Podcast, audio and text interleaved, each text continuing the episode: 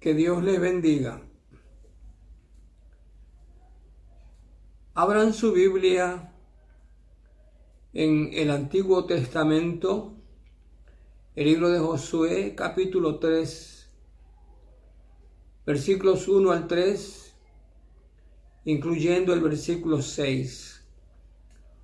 Josué 3, 1 al 3 y 6. Leemos la palabra del Señor que dice así. Josué se levantó de mañana y él y todos los hijos de Israel partieron de Sitín y vinieron hasta el Jordán y reposaron allí antes de pasarlo. Y después de tres días, los oficiales recorrieron el campamento y mandaron al pueblo diciendo, cuando vean el arca del pacto de Jehová, vuestro Dios, y los levitas sacerdotes que la llevan, vosotros saldréis de vuestro lugar y marcharéis en pos de ella. Versículo 6. Y habló Josué a los sacerdotes diciendo, Tomad el arca del pacto y pasad delante del pueblo. Y ellos tomaron el arca del pacto y pasaron delante del pueblo. Oremos. Padre Celestial, te damos gracias por el privilegio de alabarte. Te damos gracias porque en este día podemos abrir tu palabra y escuchar tu voluntad en ella. Gracias, Padre, por bendecirnos. Gracias por darnos el privilegio de escuchar tu voz.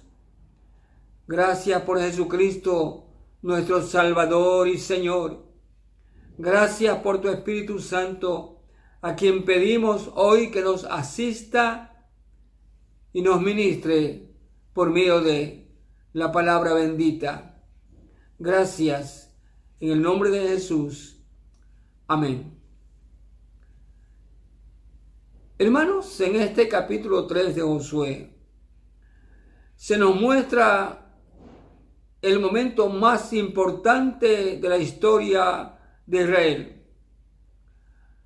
Cuando finalmente, después de amargas experiencias en el desierto, el pueblo vislumbra o avisora la tierra de Canaán. Este paso de Israel del desierto a Canaán a través del Jordán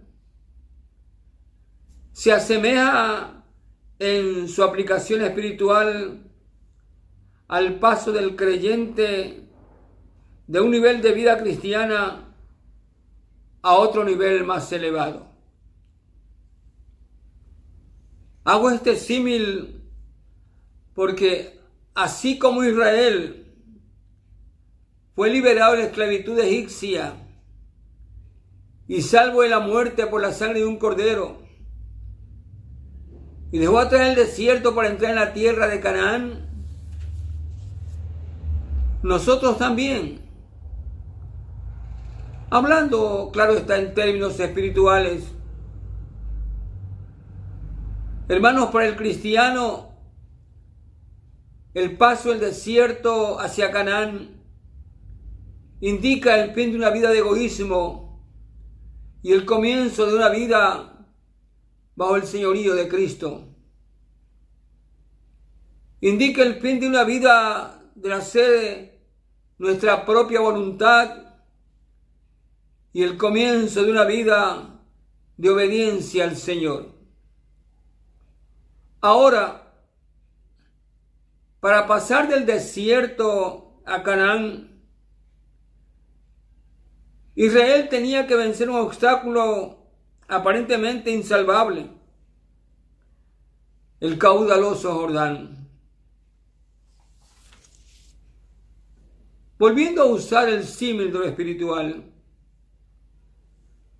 hermanos, entre el desierto y Canaán, es decir, entre la derrota y la victoria, la muerte y la vida, el esfuerzo propio y la obediencia al Señor, se encuentra el río de lo imposible tipificado por el caudaloso Jordán. Permítanme hacer un alto a este mensaje, porque deseo preguntarles en el nombre del Señor. Hermano, hermana, ¿Te encuentras satisfecho o satisfecha con la forma como llevas tu vida cristiana? O aunque te sabes salvo por Cristo, sin embargo, sigues como antes, con dudas y temores. Al oír estas preguntas, tal vez pienses, ¿Qué sabe el pastor Manuel de mis problemas, de mis dificultades a las que enfrento todos los días? Bueno, yo no pretendo saber tus problemas o tus dificultades con los que diariamente te enfrentas.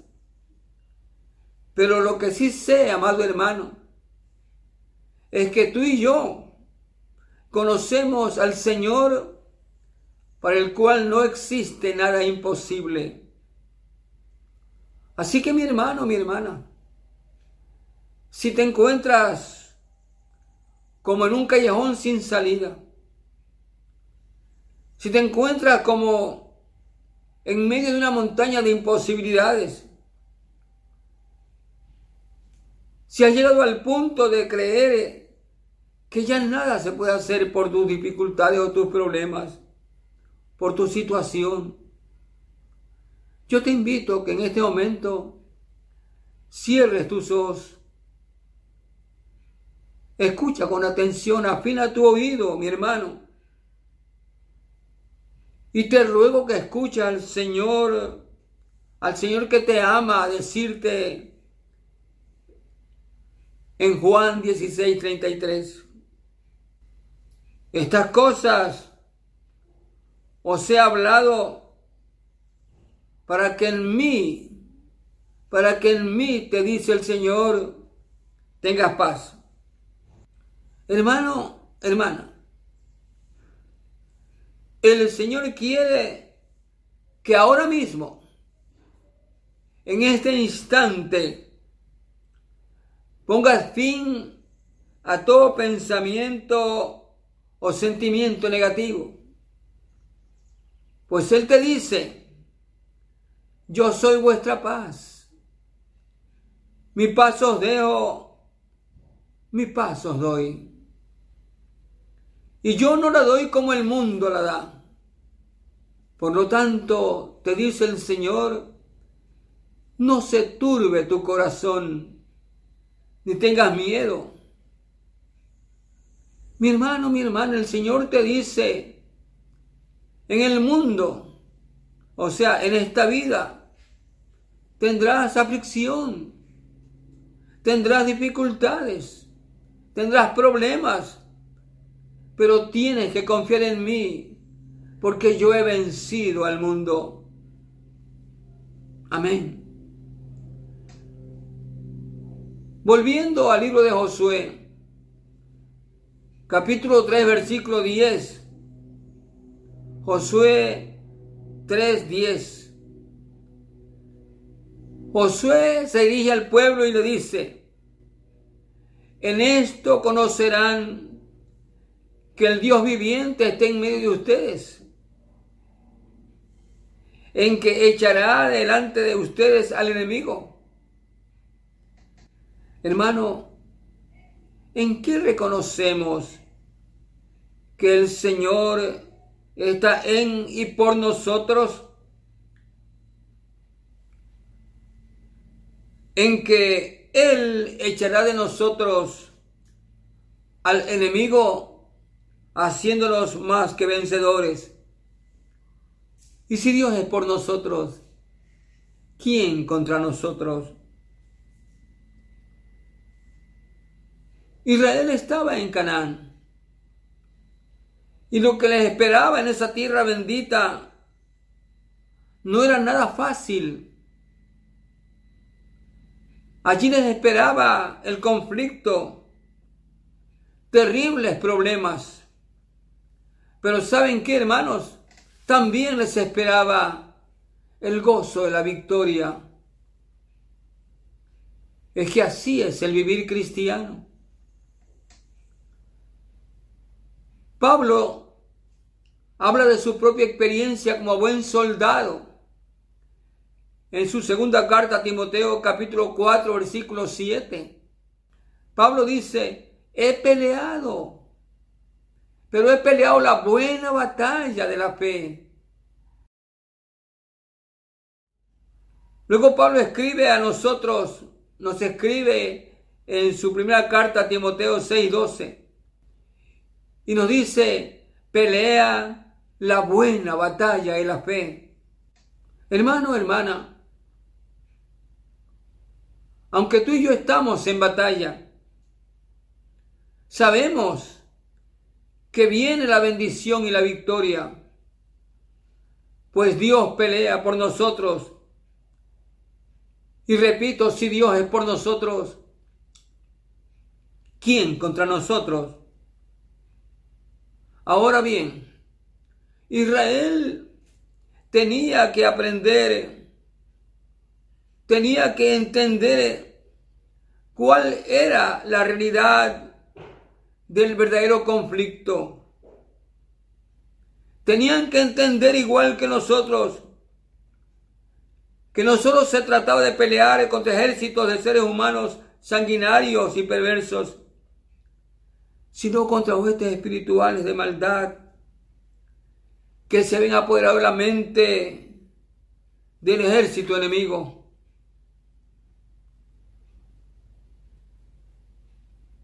Pablo, en su segunda carta a los Corintios, capítulo 10, versículos 4 y 5, nos habla de las armas que Dios nos ha provisto para esta batalla que diariamente tenemos. Dice Pablo que las armas de nuestra batalla no son carnales, no son humanas, sino que son espirituales y poderosas en Dios para destruir fortalezas. Permíteme, hermano, mencionarte tres de esas armas. Primero, la oración. Segundo, el ayuno. Y tercero, la proclamación de la palabra.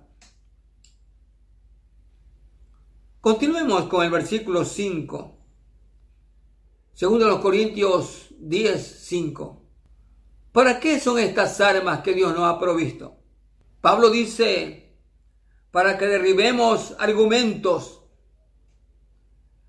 para que derribemos toda altivez u orgullo o arrogancia que se levanta contra el conocimiento de Dios.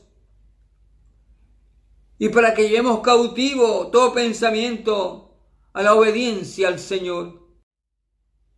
Hermanos, Iglesia de Cristo, nuestra responsabilidad es que todo ser humano, todo, se ha liberado de aquella esclavitud espiritual maligna, perversa, que domina sus mentes, que domina sus vidas. Y tenemos que, en el nombre del Señor y bajo el poder de Cristo, llevemos cautivo bajo el señorío de Jesús.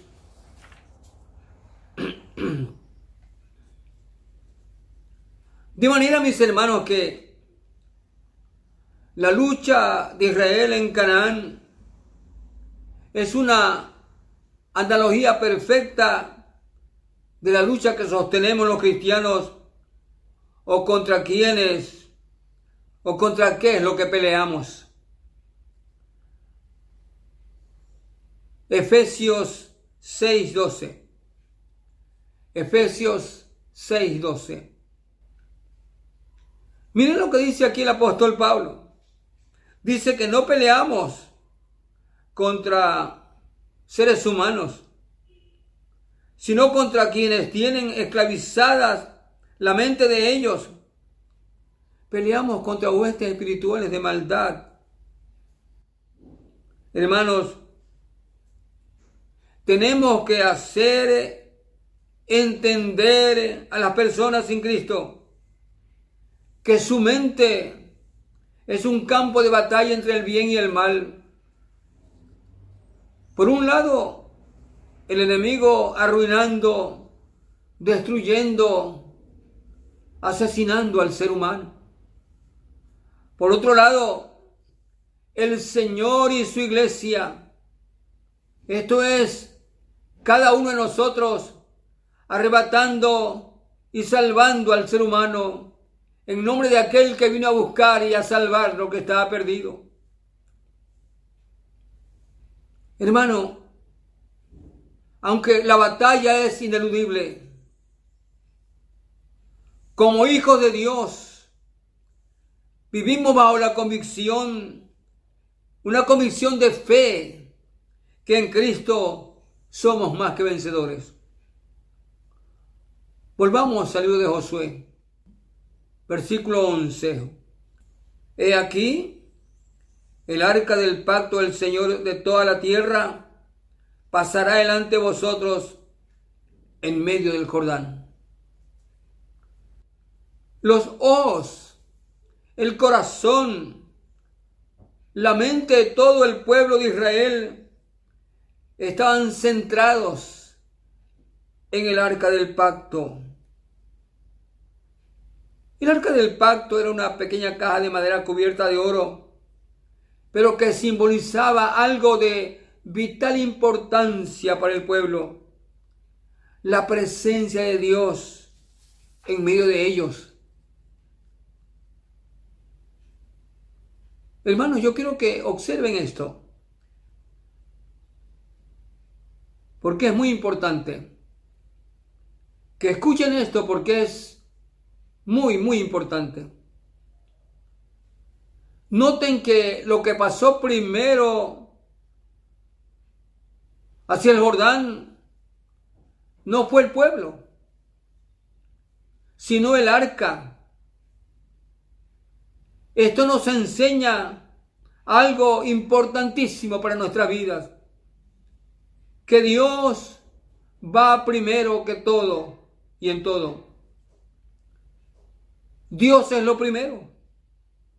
Y hasta que no se vea esto en nuestras vidas, no habrá ni bendición ni victoria. El primer mandamiento dice, amarás al Señor tu Dios con todo tu corazón, con todas tus fuerzas, con toda tu alma. Es decir, Dios tiene que ser lo primero en nuestra vida.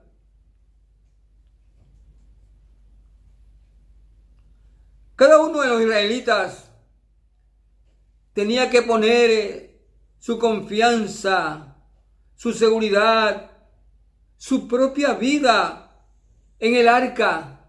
Esto es, en la presencia de Dios.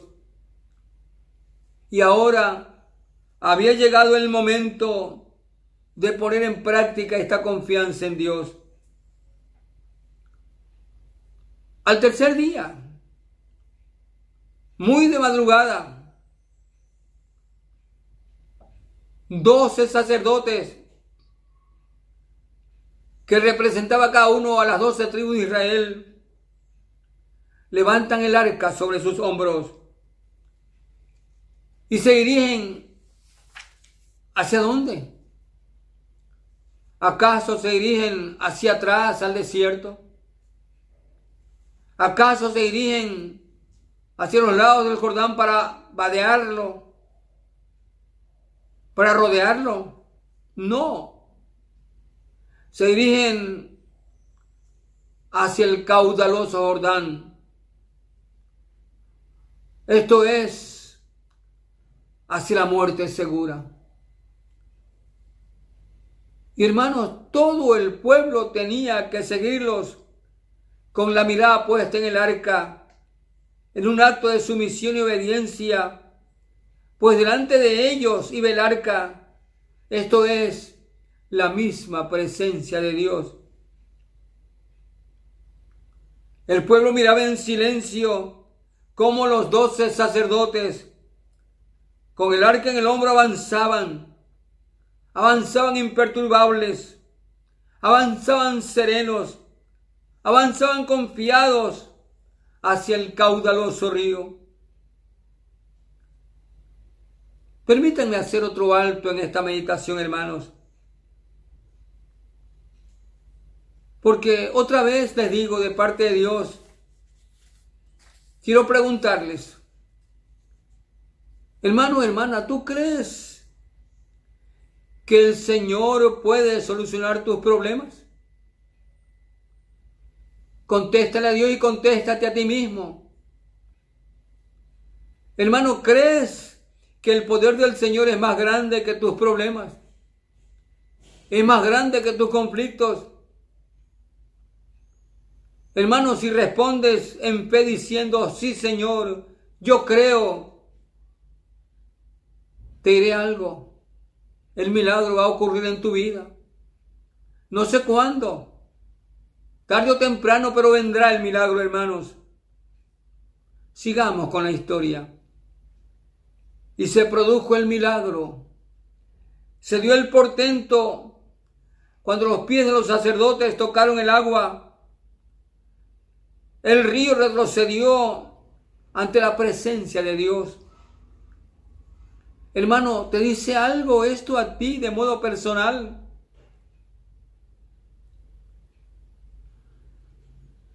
si estás pasando por dificultades, si estás pasando por serios problemas en tu vida, que se ha tornado como un río de lo imposible, hermano, escucha lo que viene a continuación en esta narración bíblica, porque tiene que ver con cada uno de nosotros. Josué capítulo 3, 15 al 16. Josué 3, 15 y 16. Cuando los que llevaban el arca entraron en el Jordán y los pies de los sacerdotes que llevaban el arca fueron mojados a la orilla del agua, porque el Jordán suele desbordarse por todas sus orillas, todo el tiempo era ciega. Las aguas que venían de arriba se detuvieron como un montón bien lejos de la ciudad de Adán, que está al lado de Zaretán, y las aguas al mar salado, y las aguas que descendían al mar de Arabá, al mar salado, se acabaron y fueron divididas, y el pueblo pasó en dirección de Jericó. Mas los sacerdotes que llevaban el arca del pacto de Jehová estuvieron en seco, firmes en medio del Jordán, hasta que todo el pueblo hubo acabado de pasar el Jordán y todo el pueblo pasó en seco. Entonces ocurrió algo que llama poderosamente la atención. Los sacerdotes con el arca se detuvieron en medio del lecho del río. Bueno, humanamente pensando y pensando hasta con lógica, se esperaba que los sacerdotes salieran a prisa del río, del, del lecho del río seco. Pero hermanos, era tal su confianza en la presencia de Dios que no tenían ninguna prisa por llegar a la otra orilla. Esa paz esa confianza que tenían ellos se debía a que en ese mismo instante, en ese mismo momento, escúchame bien, estaban experimentando la gloria de Dios por medio de su presencia. Hermano, hermano, esa misma paz, porque Dios es el mismo ayer, hoy siempre, esa misma presencia está contigo en este momento y te está dando esa paz, esa serenidad. Porque el Señor está contigo. Hermano, lo que viene a continuación, lo que viene es realmente extraordinario. Los sacerdotes alzaron el arca y debajo de ella pasó todo el pueblo hombres, mujeres y niños.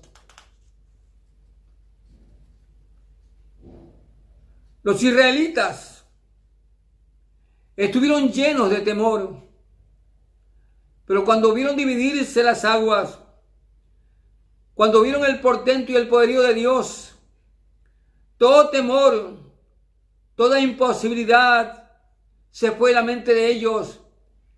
Experimentaron que para Dios no hay nada imposible. Hermanos, en la cruz del Calvario, las aguas del dolor, el sufrimiento y la ingratitud rodearon a nuestro Señor Jesucristo. Él murió en la cruz, pero no fue vencido por la muerte resucitó y obtuvo la más resonante victoria sobre sus enemigos. Miremos lo que dice el apóstol sobre esta victoria en el Calvario. Colosenses 2.15. Colosenses 2.15. Pablo dice que el Señor en la cruz despojó a principados y poderes exhibiéndolos públicamente, triunfando sobre ellos en la cruz. Hermano, grábate esto en tu corazón y quiere el Espíritu Santo que lo mantengas allí para siempre. El Señor despojó al enemigo para que cuando tú y yo pasemos por las aguas de la angustia y el desespero, en el nombre del vencedor nos levantemos en victoria. Ahora mi hermano, mi hermana, con esto en mente, yo te invito a la oración. Cierra tus ojos y ora conmigo. Dile a Dios lo siguiente. Padre Celestial, gracias por Jesucristo tu Hijo Gracias por la salvación que me diste por Él. Padre, te suplico que abras mis ojos de la fe para creer de todo corazón en tu palabra y creer en ella para que tu palabra elimine de mi vida todo temor a la imposibilidad, pues Cristo y esto lo creo de corazón. Diga, creo, creo, creo que para ti no hay nada imposible. Siga orando conmigo y dígale, Padre Santo, abre mis ojos de la fe, te lo ruego. Así como el siervo de Eliseo, que estaba lleno de temor ante el poder del enemigo, y tú abriste los ojos de la fe de aquel siervo y pudo ver que tu poder está por encima del poder del enemigo. Así abre mis ojos la fe, Padre, para que pueda experimentar tu poder hoy. Amén. Hermano, hermana, si así has orado, si así has hablado con Dios, déjame decirte algo. en este mismo instante estás pasando de ese desierto de dudas y temores a la tierra de bendición con Cristo, donde no obstante la batalla, tendrás victoria, tendrás victoria siempre. En el nombre de Jesús. Amén.